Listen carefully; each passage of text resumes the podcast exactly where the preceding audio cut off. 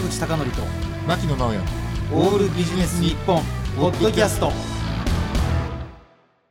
坂口孝則と牧野直哉のオールビジネス日本。腰痛解消法と。いやーこれ苦しんでる人たくさんいますからね。いやいやあのねこの前ねあのーちょっと名古屋の方でまあ今もう全然会えないんですけどそのセミナーで一緒にお仕事をしてる方がいきなり音信不通になったんですよ。で結構レスポンスよくこう返事をくれる方だったんでどうしたんだろうと思って。まあ当然ほら昼間仕事してることがあるから、まあ、1日は待ちましたよ。うん。で2日目にも返事が、うん。でこれは電話した方がいいんじゃないのかな、うん。と思って3日目に電話しようと思ったらメールが来て「はまあ、すいませんと」えーと腰を痛めて寝込んでましたと。いなるほど。でねあのこれ私はすごくわかるんですけどよくねその腰痛で寝てる時いやでも今この時代ねスマートフォンでメールぐらい打てんだろうと思うんですけど本当に腰痛い時って腰ってね肉付きにこう腰って要って書くじゃないですか。だから手を動かしても痛い腰痛ってあるんですよあーまだからたね気持ちも落ち込むでしょうし、ね、そうそうそう。だからすごい辛かったんだろうなと思っていて。でねあの思わずですね私はですね腰痛歴がもうね多分30年から40年ぐらいなるほど。ね、昔からその腰が悪くてで一番ひどかった時は20代後半なんですけど、はい。あのー1週間起き上がれずあら。それであのさすがにもうね違う病気なんじゃないかと思って、うん。自分であの119番かけて救急車を呼んだことがあるんですね。なるほど。でその時にあのすごくいいお医者さんに巡り合っていやいやこれからねあなたそのちゃんとね働いて行かなきゃいけない時にね腰痛とかで休んでる場合じゃないでしょうと。だからこのタイミングでしっかり治しなさいっていうふうに言われてでねその先生はどうしたかっていうとね手術しろって言うんですよ。腰を。まあ確かに手術かと思ってうん。行ったんですけど、そしたらね、あのーたまたま私がもともとから知っている別の方に、まあ、その話をしたら俺だったら絶対手術しないと。セカンドオピニオン、まあ、そうそうそうそうそう、うん。でその手術してくださる先生もどっちかっていうとねあなたがしたいんだったら、まあ、うん。椎間板ヘルニアっていう病名だったんですけどしましょうっていうことでいやこれはどうしたもんかなと。で思ってまあ簡単に言うとその外科的に手術をする治療法とあとね保存療法って言って手術をしないっていうのがあって当時は手術をしなくて治すっていうのがすごく注目されてた時だったんですうね。ん。でいろいろ本読んだりとかねなんか調べたりしたんですけど、まあ、非常にですねやっぱりねその時に思ったのはいやこう腰痛で悩んでる人多いんだなと思って、でね一番面白かったアドバイスははい。何かっていうと、あの馬あれいるじゃないですか。競走馬とか。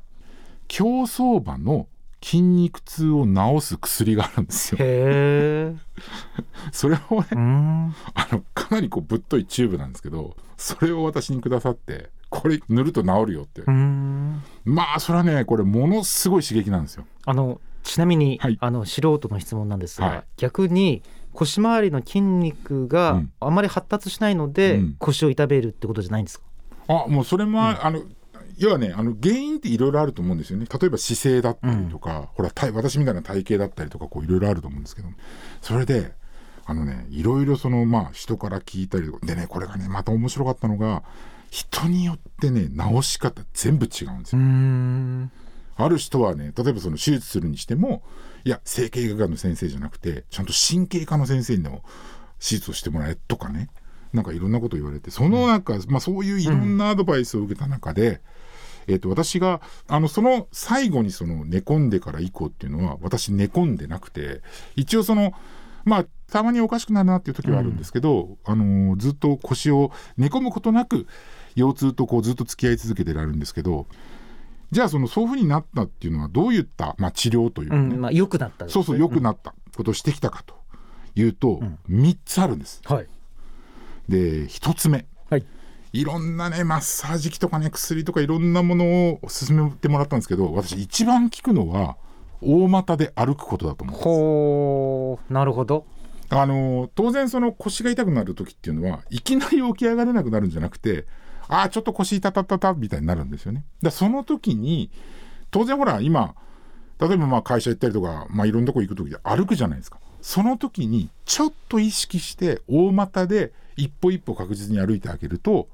かなりやっぱり腰痛改善されるんですよね。でこれがやっぱり一番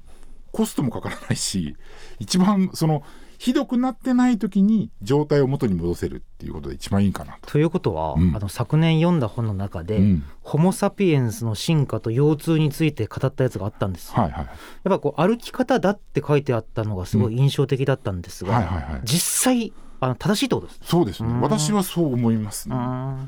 でそれがまずまあ一つ目ですね。はいで二つ目でねもういろんなマッサージとか指圧師とかね私の変な民間療法みたいなの受けに行ったこともあるんですけどそんな中で一番これが効くなと思ったのはマッサージとか腰のストレッチではなくて股関節のストレッチ。んでその股関節ってやっぱりあのよくあのプロスポーツ選手プロ野球選手なんかでもやっぱどっから衰えるかっていうと股関節から衰えるっていうんですね、だからあの要はね腰が痛い時に実際に腰が痛い時に腰の例えばストレッチとかって結構厳しいわけですよ。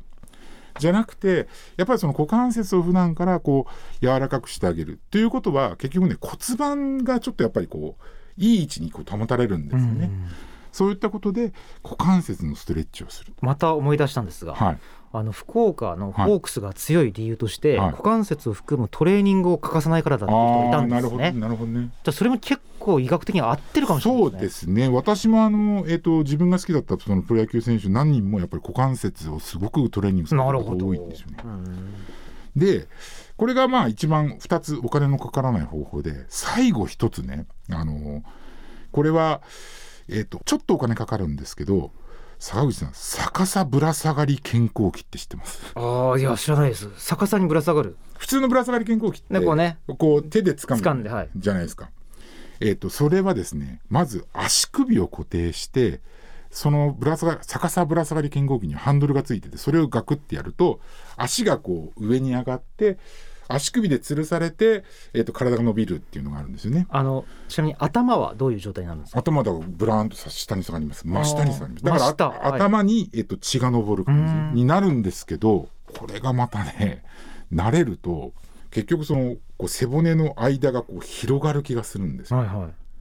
なのでこれはね私はかなり効いてるなと思うんですがこのね逆さぶら下がり健康器には一つ大きな欠点があるはい。逆さぶら下がり健康器ってことはこう体がこうなんていうのかな回転するんですよ、うん。だから大きいんですよはいはい。なるほどね。部屋でかなり存在感を発揮するんですうよね。だから普通のやっぱりそのお宅では例えばもう家族みんなが腰痛持ちっていうんだったら全然存在意義あるんですけどうちみたいに私しかこう腰痛持ちがいないとなかなかですねちょっと肩身が狭い思いをするんですが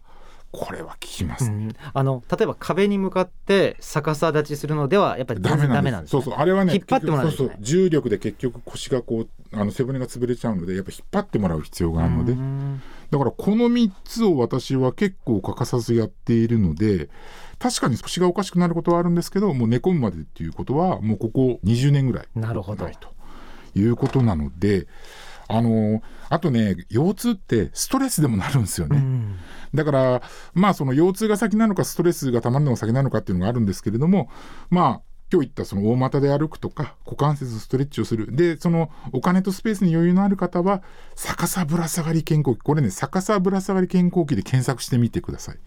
私が買った頃は5万円ぐらいしたんですけど、今ね2万円ぐらいで結構いいのがあるんではいぜひあの腰痛っていうのはね本当に辛いと思いますのでそれの解消に役立てていただきたいということで今日はですね腰痛解消法というお話をさせていただきました。坂口孝則と牧野直哉のオールビジネス日本ポッドキャスト。今回はここまで。次回もお楽しみに。